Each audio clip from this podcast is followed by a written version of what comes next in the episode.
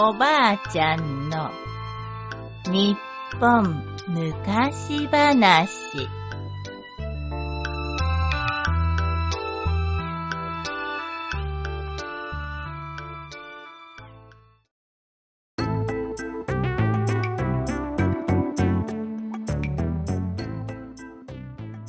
若者になったおじいさん。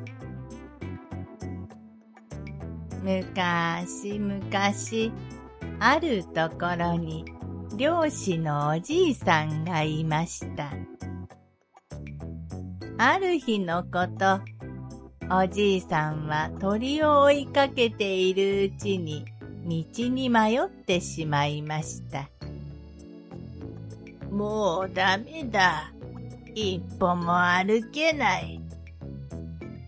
歩き疲れたおじいさんが座り込んでいると、どこからか一匹のカモシカが現れて、おじいさんの方に背中を向けます。おや、わしを乗せてくれるのか？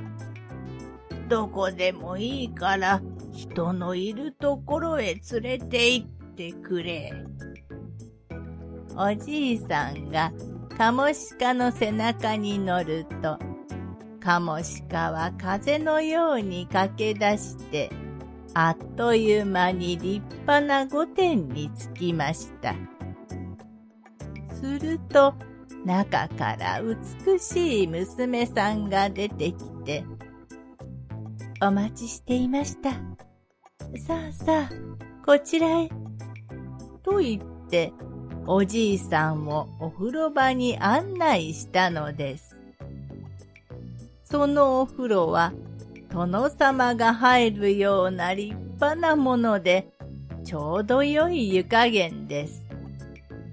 そして、おじいさんがお湯に入って、顔や体を洗うと、どうでしょう。しわしわの皮がペロンと取れて、つやつやした肌になったではありませんか？おお、なんだか急に元気が出てきたぞ。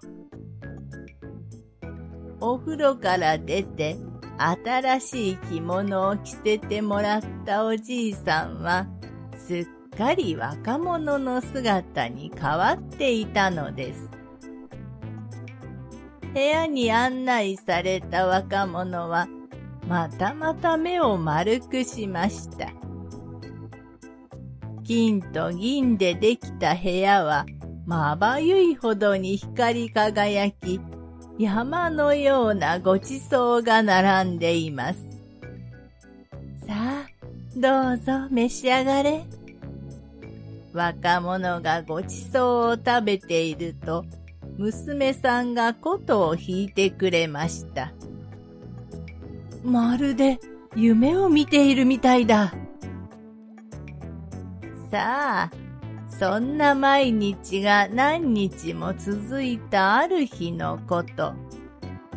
娘さんが若者に小さい箱を渡して言いました。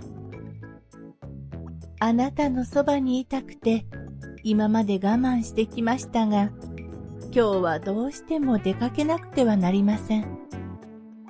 この箱には、桜とすみれと梅の形をした奥の部屋の鍵が入っています。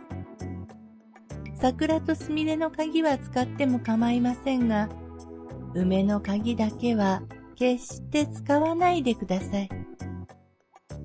わかった。梅の鍵を使ってはいけないのだな。いいさ、どの鍵も使わないよ。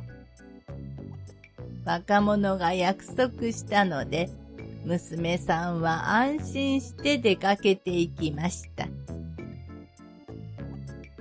娘さんには約束しましたが、若者は一りぼっちになると寂しくてたまりません。そこで今まで入ったことのない奥の部屋の前に行き、桜の形の鍵を差し込みました。するとどうでしょう？部屋の中からふんわりと暖かい春の風が吹いてきました。中へ入ると、タンポポや桜草が一面に咲いていて、その中に一匹の馬がいました。その馬に乗ってみると、馬は桜の木が何百本と生えているところへ連れて行ってくれました。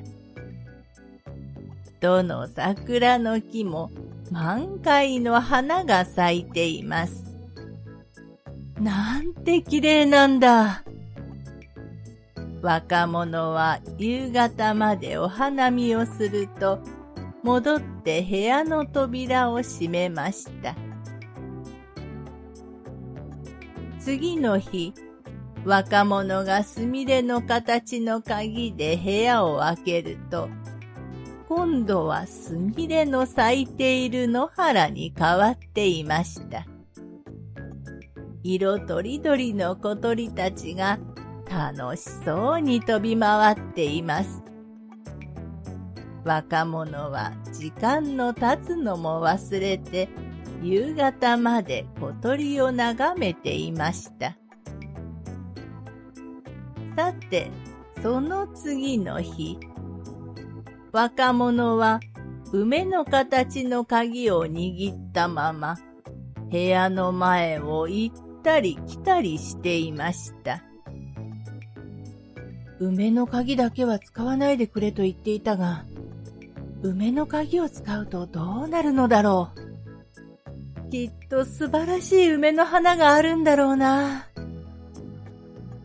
若者はどうしても我慢できず、とうとう娘さんとの約束を破って梅の鍵を使いました。するとどうでしょう？思っていた景色とはまるで違い、枯れ木ばかりが風に揺れています。するとその時、二匹の白狐が飛び込んできて、若者に尋ねました。私たちの娘がこの部屋に入ったきり、もう何年も出てきません。娘に会いませんでしたか？いや、狐なんかには。まさか、あの美しい娘さんが狐か？若者がびっくりしていると、そこへ娘さんが戻ってきました。どうして約束を守ってくれなかったのですか？残念ですが、もうお別れです。